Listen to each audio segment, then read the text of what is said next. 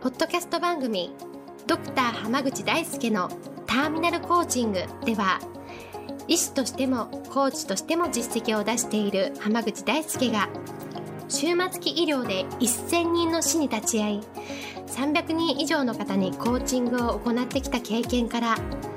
あなたの人生を進化させるメソッドをこの番組を通してお伝えしていきます。それでは今回の番組をお楽しみください。今日もドクター浜口大輔のターミナルコーチングの音声を聞いていただきありがとうございますそれではナビゲーターの園さん今日の質問をお願いします今日は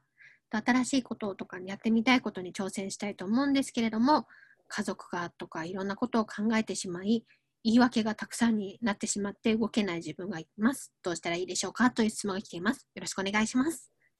よろしくお願いします。もうどうしたらいいかというと、はい、結論から言うとさ早くやっちゃった方がいいっていうことですね。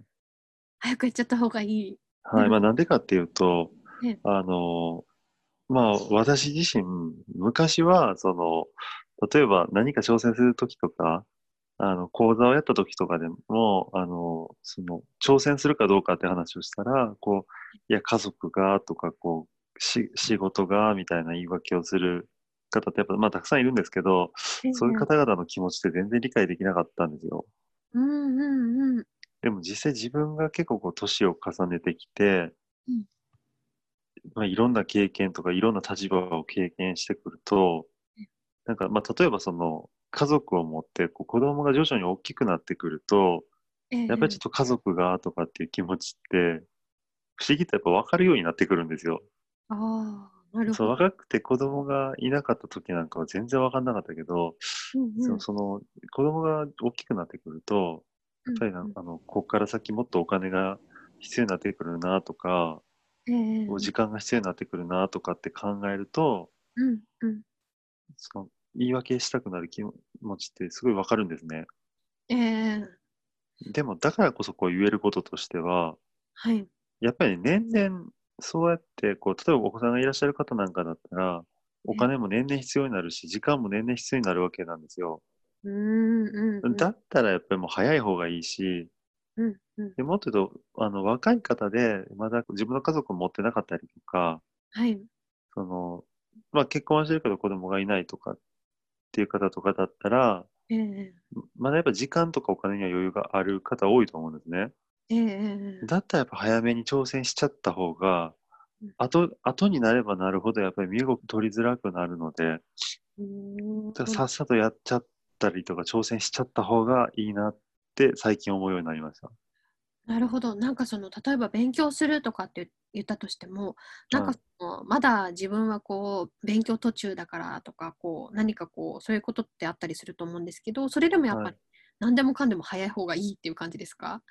いや、絶対早い方がいいですね。例えば、そのやっぱり年を重ねていくってことは、ええ。そのまあ、体力的にも落ちていったりとか、うんうん。で、あと、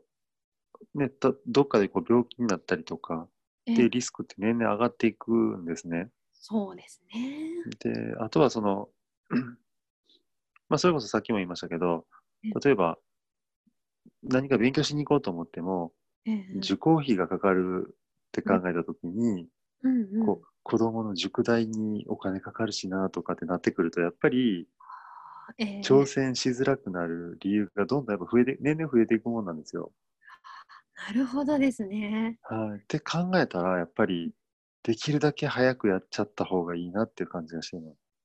なるほど。じゃあ、その若い方で、じゃあお金がないかなとか、そういうこと、まあ、それもあるかもしれないけれども、でもその時間とかそういうこう未来のことを考えたら、やっぱり今始めるとか、その早く始めるのが一番大事ってことですかね。そうですね。何歳であってもやっぱり、ね、年々どんどんこう不利になっていくんだっていうのを考えたら、なるほど。はい、で、あの、過去に遡って挑戦を開始するってできないじゃないですか。ええええだったら、やっぱり、迷うぐらいだったら今始めるっていうふうにするのが最もいいタイミングかなと思います。なるほどですね。じゃあもうとにかく早く始めた方がいいし、それでやってみてこう、ちょっと難しいなとかになったら、そこで考えたらいいっていう感じですかね、判断そうですね。やってみてダメだなと思ったらやめやめればいい話なので。えー、ただやっぱりやらずにどうかなって準備していたりとか悩んでる時間って結局何も始まってない時間なんで、うんうん、それ自体はね、やっぱその始めてないうちにどんどん不利になるから、もうできるだけ早く始めて、で続けるかどうか判断するのが最も効果的だと思います。なるほど。ありがとうございます。はい。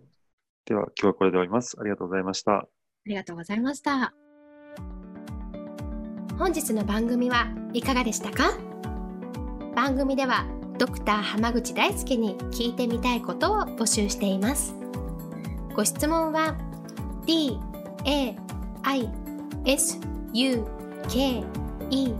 h a m a g u c h i c o m 大輔浜口 .com の問い合わせから受け付けています。またこのオフィシャルウェブサイトでは無料メルマガやブログを配信中です。次回も楽しみにお待ちください。